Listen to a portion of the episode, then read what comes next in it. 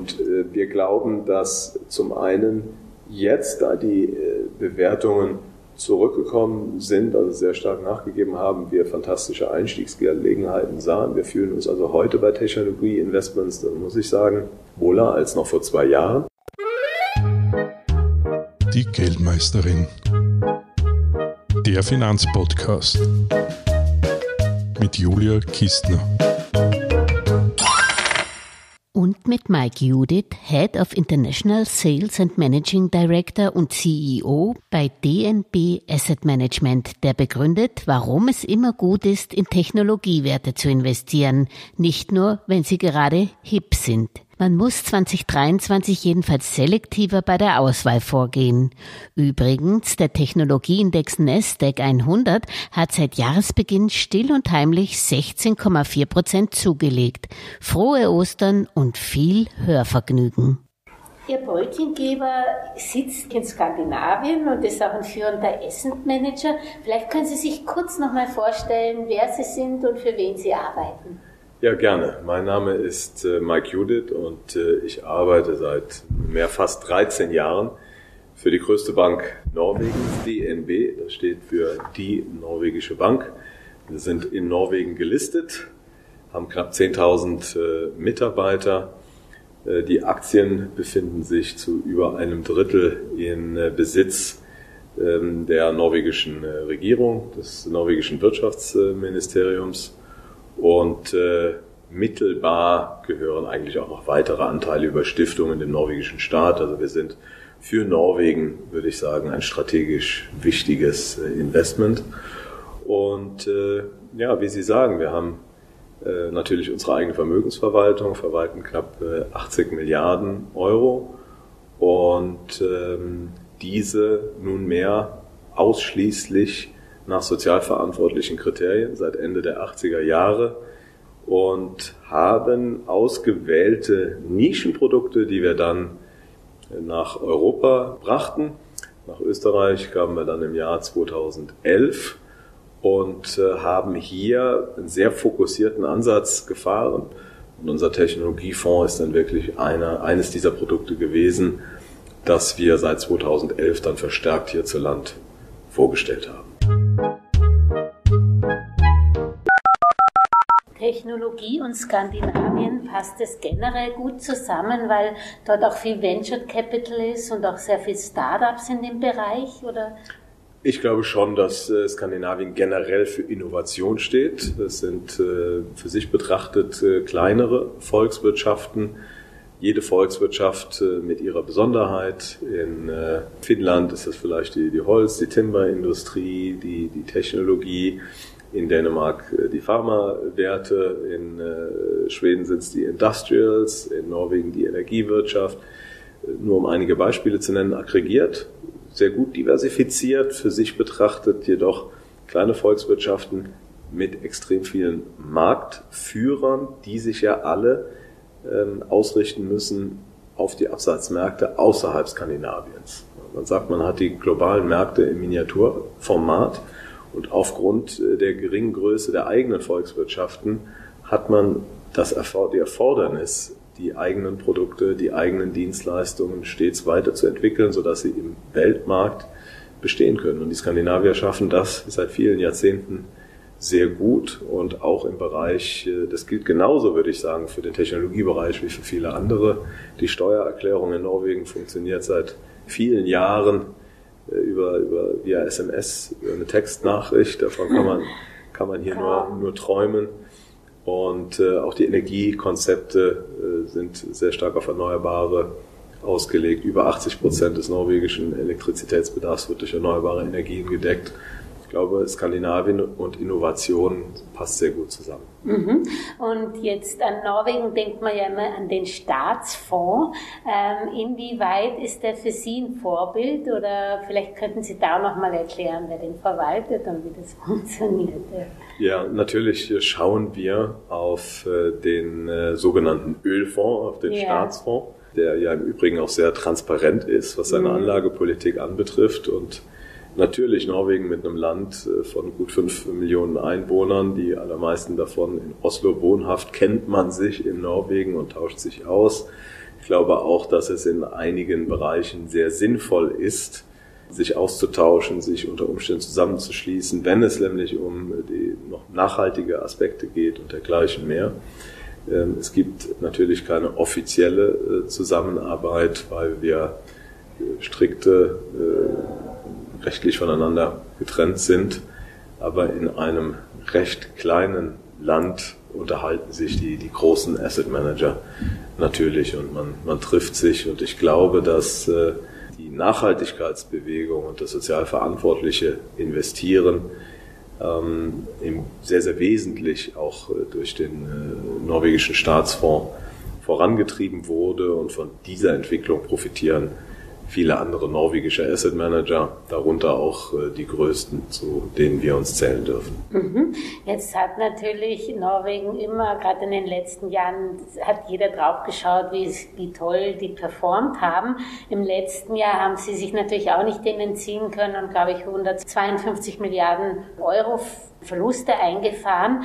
Der Staatsfonds ist sehr technologielastig auch und ist, glaube ich, weltweit der größte Technologieinvestor. Ähm, Sie, wir haben kurz im Vorgespräch ähm, uns unterhalten und Sie haben gesagt, Sie haben im Vorjahr, in einem schlechten Technologiejahr, gar nicht so viel eingefahren. Was haben Sie denn anders gemacht? Ja, wenn ich für, für uns sprechen darf als DNB, haben wir wirklich die beachtliche Performance äh, jetzt auf Einjahressicht von äh, knapp zwei Prozent geliefert. Ich glaube, das sind außerordentlich gute Nachrichten für unsere Anlegerinnen und Anleger, wenn man bedenkt, dass viele der Big Techs, der großen Technologienamen äh, in die Knie gezwungen wurden, dass eine Meta-Aktie knapp 70 Prozent nachgegeben hat und einige Mitbewerber hat es natürlich äh, erwischt. Sie wurden äh, aggregiert in der Performance mit heruntergezogen. Wir haben und pflegen, um es äh, vielleicht in einem Satz zu sagen, einen sehr unterschiedlichen Ansatz insofern, als wir zum einen sehr konservativ und bewertungsgetrieben investieren. Das heißt, wir haben von diesen High-Flyern, deren Bewertungsniveaus äh, basierend auf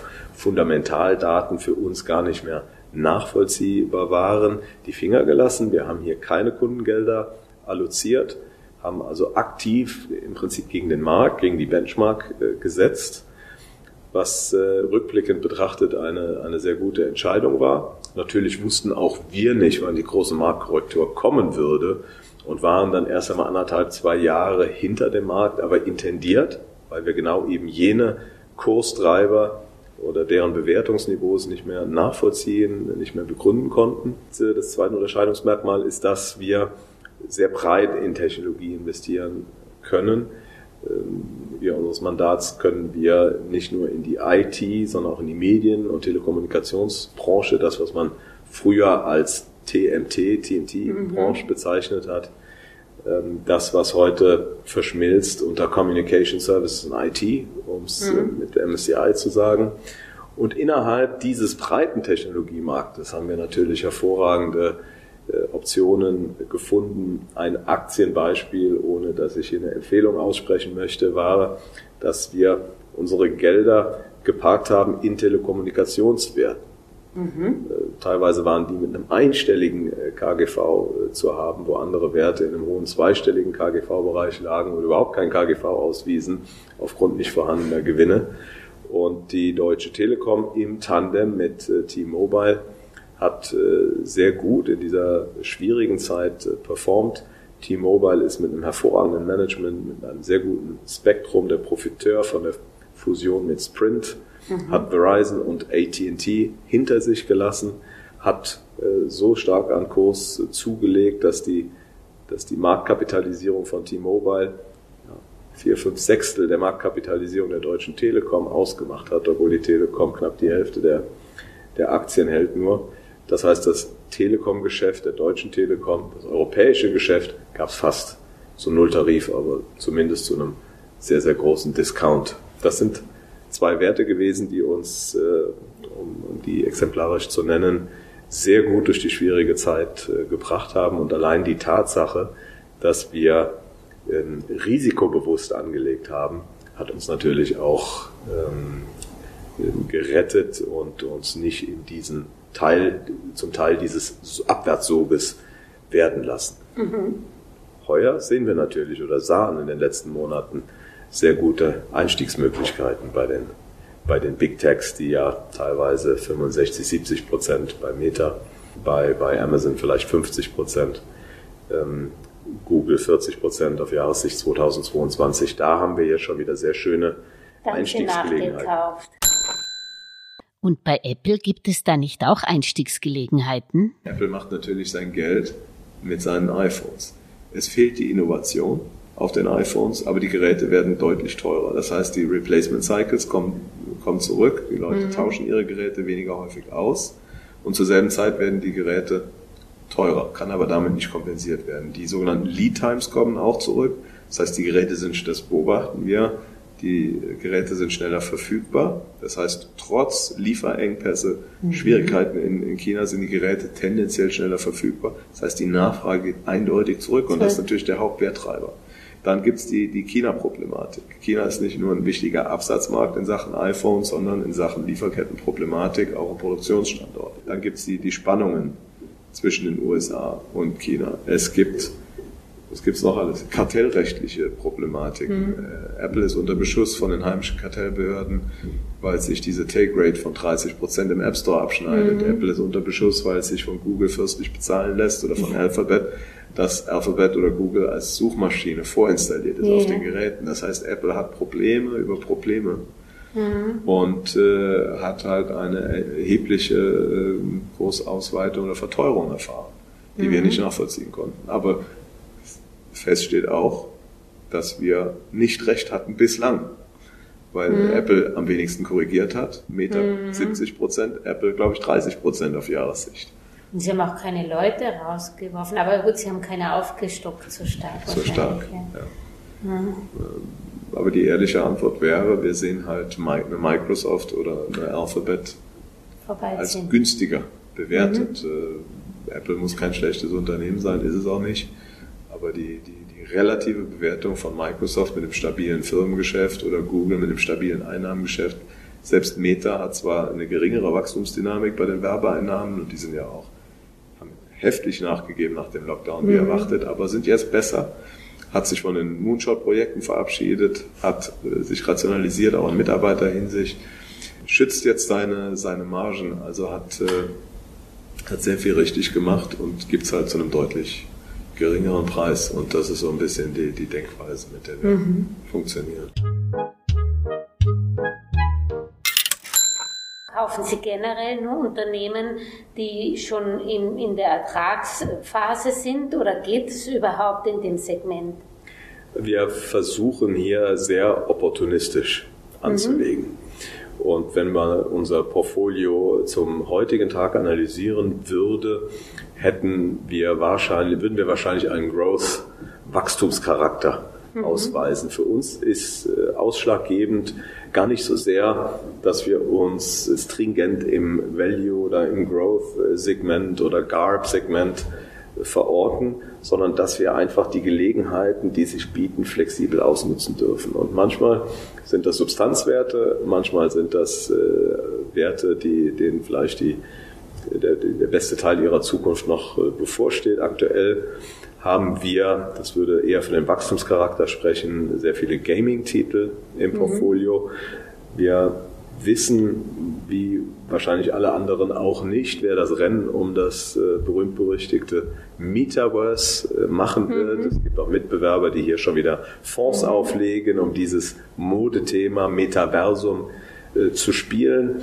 Wir versuchen das wie so häufig in der zweiten, nicht so leicht erkennbaren oder vielleicht sogar in der dritten Reihe zu bedienen, dieses Thema über das Exposure im Gaming-Sektor, denn hier sehen wir, dass das Metaversum, das ja nichts anderes ist als die Verbindung der digitalen mit der physischen Welt, bereits stattfindet. Mhm. 2019 hat ein DJ Marshmallow, der uns beiden vielleicht gar nicht bekannt ist, es fertiggebracht, mehr als 11 Millionen Konzertbesucher zu versammeln.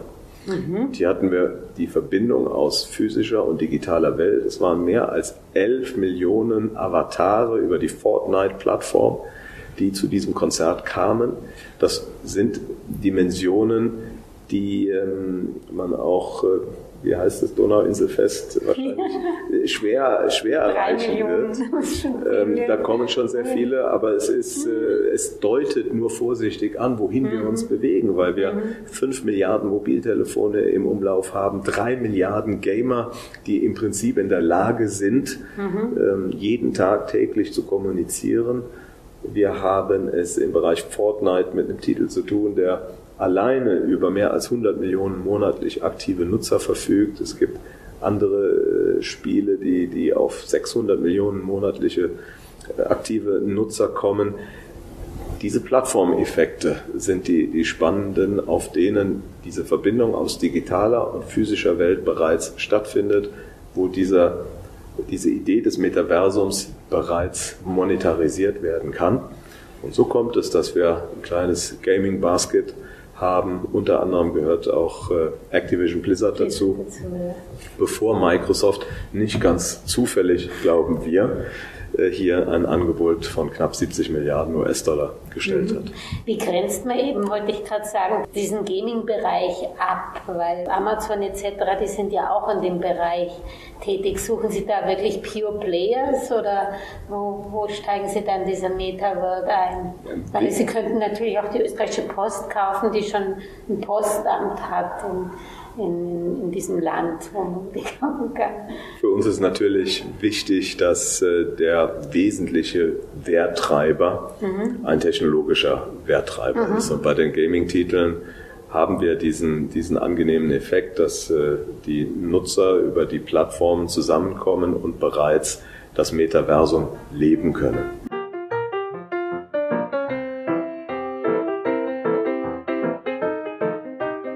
Inwiefern passt der Streaming-Sektor in Ihren Technologiefonds? Der Streaming-Sektor ist natürlich außerordentlich interessant und ich erinnere mich, als wir begannen in Österreich zu realisieren, ging es genau um dieses Thema und ich stand vor den Menschen und äh, konnte viele sensibilisieren für das, was in diesem Bereich passierte. Das analogen Fernsehstationen, die Nutzer wegbrachen und dass die Augenpaare, die Eyeballs, äh, weg von den linearen äh, Fernsehstationen hin zu den Streamingdiensten gehen würden. Ich habe in sehr viele ungläubige Gesichter geblickt. Das konnte sich damals niemand vorstellen. Das ist gerade mal zehn Jahre her. Und heute haben wir, glaube ich, die Situation, dass äh, wenn wir unsere Kinder, meine Kinder sind zwölf und 15 Jahre, die kennen den Fernseher eigentlich nur noch als Bildschirm, als mhm. Screen. Mhm. Sie schauen aber keine klassischen Fernsehformate von ARD, ORF oder ZDF an, sondern sie sind auf, wieder mit allen Vor- und allen Nachteilen, auf äh, den Social Media Plattformen unterwegs, die ja nur eine Handvoll amerikanischer Unternehmen unter sich ausmachen und äh, verfolgen da, äh, im Übrigen, meine Tochter verfolgt einen österreichisches Format. Jetzt sage ich sicher wieder falsch. Ich glaube, Ilias Welt mhm. heißt dieses Format. Das ist einfach nur ein ganz nettes Beispiel, wie die äh, Aufmerksamkeit, unsere Aufmerksamkeit, unsere Attention Rate weggeht von klassischen Formaten hin zu neuen Anbietern.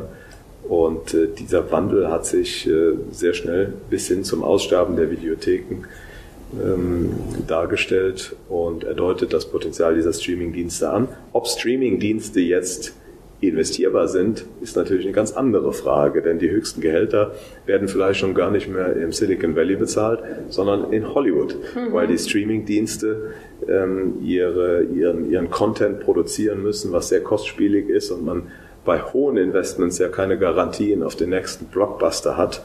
Das muss wieder mhm. verdient werden. Es, wird, äh, es gibt Erhöhungen bei den Subscription. Das heißt, ob äh, diese, diese Streaming-Dienste nun Investmentkandidaten sind, entscheiden wir dann im Einzelfall. Mhm. Und wenn wir da noch bleiben als Investmentkandidaten, man sieht ja zum Beispiel, wie schwer sich Walt Disney damit tut. Schauen Sie da auch eher, dass jemand sozusagen seine Kernkompetenz dort hat oder ähm, ist, ist, ist, ist da zum Beispiel, wenn man bei dem Beispiel bleiben, Walt Disney die sicherere Variante für einen konservativen Technologiefonds, weil man hat ja dann immer noch die, die Parks, die, die was einnehmen könnten. Das stimmt. Wir wollen ähm, hier in diesem Fall dann weniger über die, die Einzelwerte sprechen. Da, ja. Bei Disney ist es so, dass es für Disney natürlich wenig Sinn macht, die Inhalte den Konkurrenten zu überlassen. Also Disney hat natürlich den Vorteil, dass es über eigene Inhalte verfügt und die Bündel wieder zurück nach Hause bringen kann.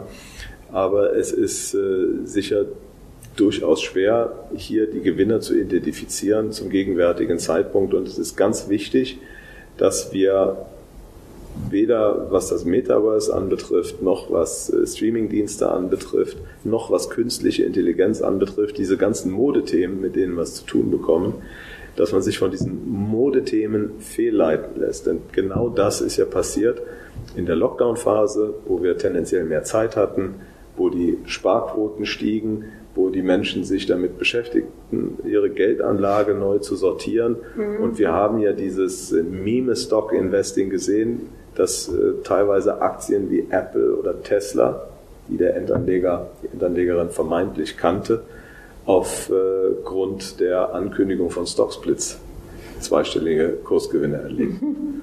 Und von daher dient der Blick äh, in die Bilanz, respektive hinter die Bilanz, um das Geschäftsmodell zu, besser zu verstehen. Das ist aber jetzt ein guter Punkt, auch für, interessant für Investoren. Also dann gehen wir gerade zu ChatGTP. Also das ist für Sie noch kein Grund, dass man jetzt ähm, Microsoft kaufen würde, die da eben auch dran beteiligt sind an dem Unternehmen, äh, sondern Sie, Sie schauen sich erst an, wie das dann in sich in der Bilanz niederschlägt oder ähm, ist es möglich in einem Zukunftsfonds oder einem Technologiefonds, der ja praktisch die erst in Zukunft äh, wirklich dann sein Geschäft macht.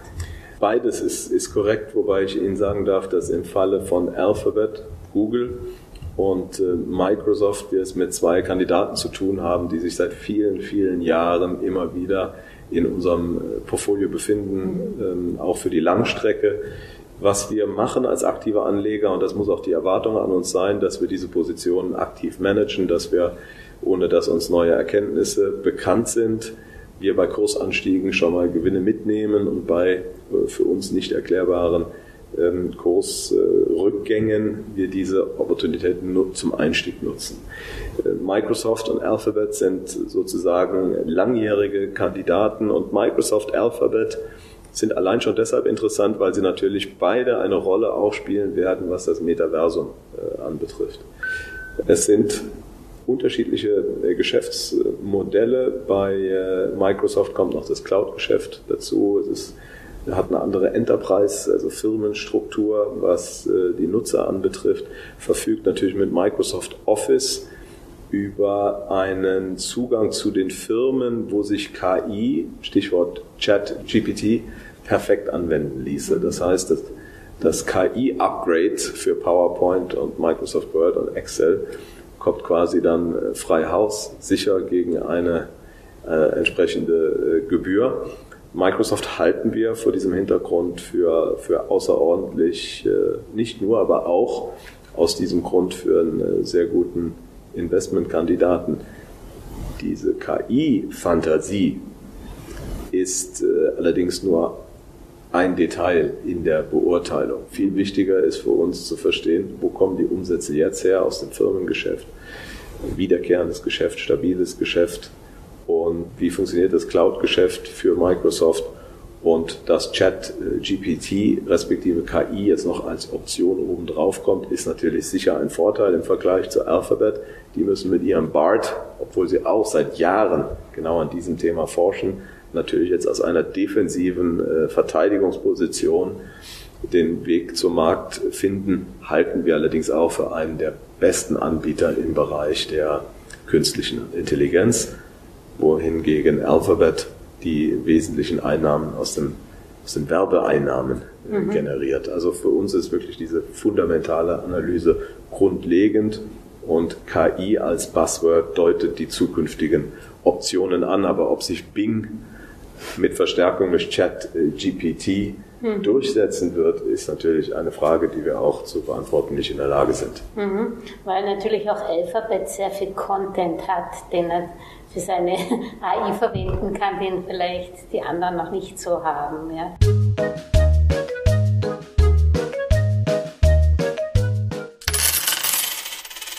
Noch eine Frage. Die Norweger oder überhaupt die Skandinavier waren in nachhaltigen Investments immer schon vorne. Als Technologiefonds kann man dann natürlich auch nicht die ganze Green Energy äh, und so weiter äh, ausklammern. Aber wenn man jetzt zum Beispiel in Orsted Investor war, ist, ist man nicht sehr glücklich. Sei es, ich, ich weiß nicht, woran es liegt. Liegt es daran, dass es Lieferkettenproblematiken gibt oder, oder warum? Also so, so eine Zukunftsindustrie wie die Windkraft Windkraft, so ist sie zu teuer oder brauchst du zu viel Rohstoffe, keine Ahnung. Aber wie äh, tun Sie denn diesen Bereich der Technologie abdecken? Mit einer äh, separaten Strategie. Wir mhm. haben zwei thematische, global anlegende Aktienstrategien, die wir ähm, intendiert ins Schaufenster stellen und Strategien, die ihre Glaubwürdigkeit besitzen.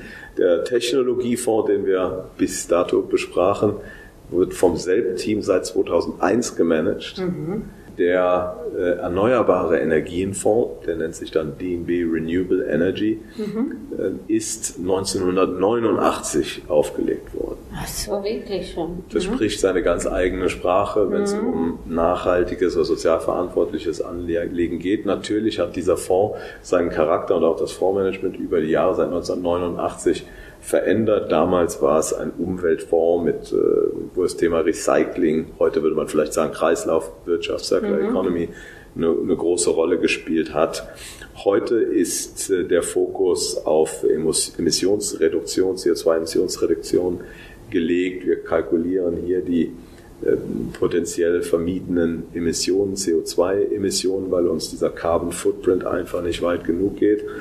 Und hier versuchen wir, unideologisch, sondern wissenschaftsoffen Firmen zu identifizieren, die eine Energiesicherheit auf Basis von erneuerbaren Energien darstellen. Dazu gehört die gesamte Wertschöpfungskette, dazu gehört natürlich äh, Energieeffizienz, dazu gehören, gehört die Infrastruktur, mhm. Ähm, die äh, natürlich massive Investitionen erfordert. Unsere Infrastruktur ist derzeit ja gar nicht auf Erneuerbare ausgelegt.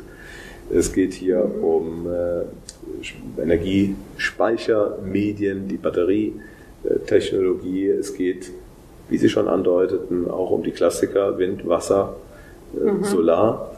Auch das wird, wird von uns abgedeckt und so versuchen wir ein Portfolio zu erstellen, das äh, einen wesentlichen Beitrag wissenschaftsoffen leistet, um Emissionen zu reduzieren einerseits und um die diesen Shift, diesen Übergang von fossilen auf äh, erneuerbare Brennstoffe oder, oder Energieträger, sollte ich besser sagen, ermöglicht. Mhm. Aber das mischen Sie nicht mit dem Technologie, Nein. also auch nicht diese grüne Technologie ist auch dann nicht in den Technologie.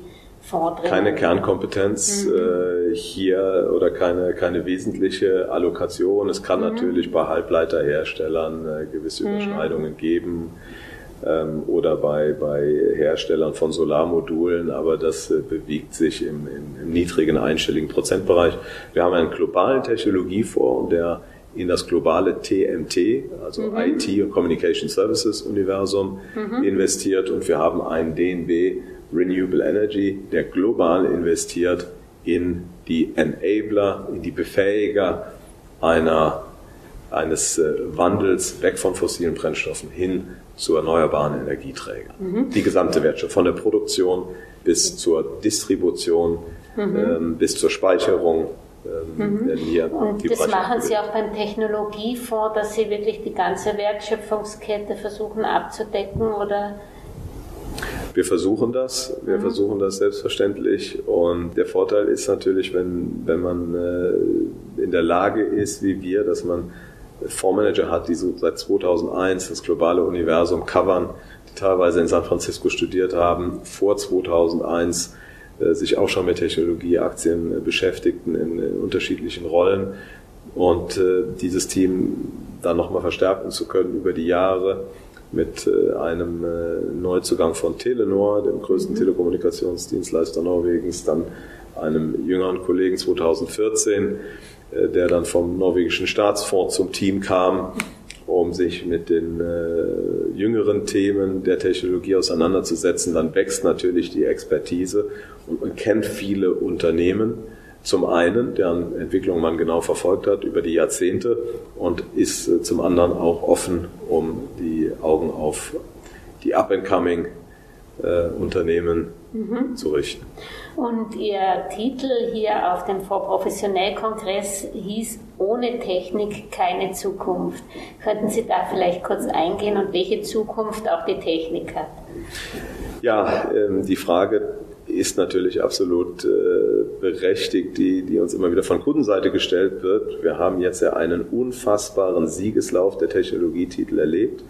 Die Technologietitel haben es äh, vermocht, in den 19er und äh, 2020er Jahren den S&P 500 aus negativem in positives Territorium zu heben. Das muss man sich vorstellen. Also im S&P 500 waren es stellenweise fünf Aktien, die den Index aus negativem in positives Territorium hervorbrachten.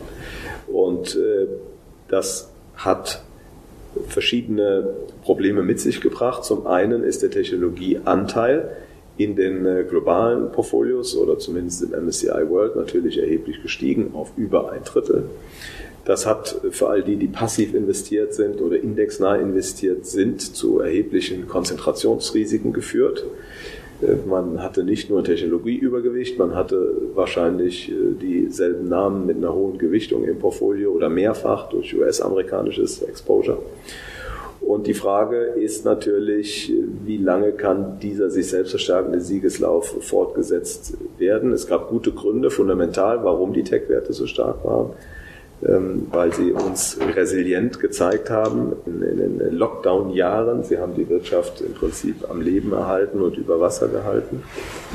Und äh, die Frage ist natürlich, waren die Bewertungen gerechtfertigt? Und darüber sprachen wir zu Beginn, dass wir der Meinung waren, dass die Aktienwerte sich irgendwann von dem Boden der Realität gelöst hatten, weshalb wir dann auf äh, uns dazu äh, durchgerungen haben, diese Positionen abzubauen und die Performance lief dann auch äh, eine gewisse Zeit gegen uns. Und äh, wir glauben, dass zum einen jetzt, da die äh, Bewertungen zurückgekommen sind, also sehr stark nachgegeben haben, wir fantastische Einstiegsgelegenheiten sahen. Wir fühlen uns also heute bei Technologie-Investments, muss ich sagen, wohler als noch vor zwei Jahren. Mhm. Wir sehen also ein besseres Investitionsumfeld für Technologieaktien, als das der Fall war. Und wir glauben natürlich fest daran, dass das, was wir im Lockdown gesehen haben, ähm, auch für die Zukunft gelten wird, nämlich dass Technologie Probleme löst, einerseits und andererseits die Produktivitätsgewinne ermöglicht. Sehen wir in vielen Teilen, dass die Digitalisierung noch nicht angekommen ist.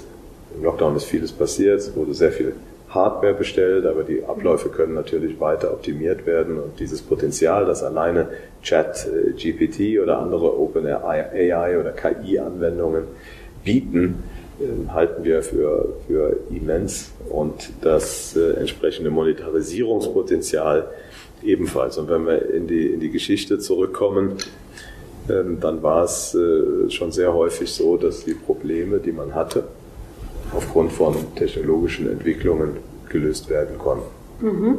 Und ähm, das ist ja ein reiner Aktienfonds. Sie haben nicht auch äh, zum Beispiel Anleihen im Technologiebereich. Es ist ein reiner Aktienfonds, mhm. der auch immer voll investiert ist. Mhm. Es gibt keine taktische Cashquote. Natürlich halten wir, um liquide zu bleiben, drei bis fünf Prozent mhm. im Fonds, aber wir sind immer voll investiert und wir sind auch immer innerhalb des Communication Services und IT Sektors investiert, weil mhm. die Investorinnen und Investoren, die in den DNB Technology investieren, auch diesen Anspruch an uns haben, mhm. dass das Geld nicht auf Sichteinlagen geparkt wird oder in Anleihen investiert wird, sondern zu, ja, sage ich mal, 95 Prozent im äh, Technologieuniversum angelegt wird.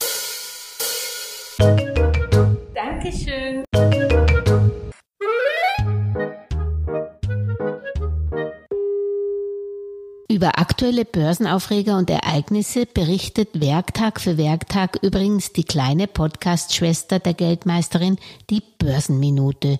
Überall, wo es Podcasts gibt, auf YouTube, Facebook, LinkedIn, Xing und auch auf www.geldmeisterin.com.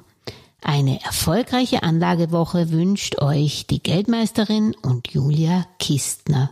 Und am Schluss noch der Disclaimer. An dieser Stelle wie immer der wichtige Hinweis, dass die Inhalte dieses Podcasts, der Videos und der Webseite geldmeisterin.com ausschließlich der allgemeinen Information dienen und die ganz persönliche Meinung der Geldmeisterin und von Julia sind. Es handelt sich keinesfalls um Investmentempfehlungen, Rechts- oder Anlageberatungen. Das Gesagte, Geschriebene und Dargestellte kann und soll auch nicht das persönliche Gespräch mit deiner Finanzberaterin ersetzen. Auch sind weder die Geldmeisterin noch Julia Kistner informiert darüber, wie es mit deiner Vermögenssituation ausschaut, deinen Bedürfnissen, familiären Umständen, deinem Finanzwissen, die Risikoneigung oder deinen Anlagehorizont. Anlegen erfolgt daher auf eigene Gefahr. Die Geldmeisterin und Julia Kistner haften nicht für Anlageentscheidungen, die aufgrund ihrer Medienbeiträge getroffen werden. Kurzum, für die Geldmeisterin und Julia Kistner war es immer ein Vergnügen, dich bei deinem Vermögensaufbau zu inspirieren. Auf deinen eigenen, persönlich richtigen Geldesel musst du schon selbst setzen. Viel Erfolg!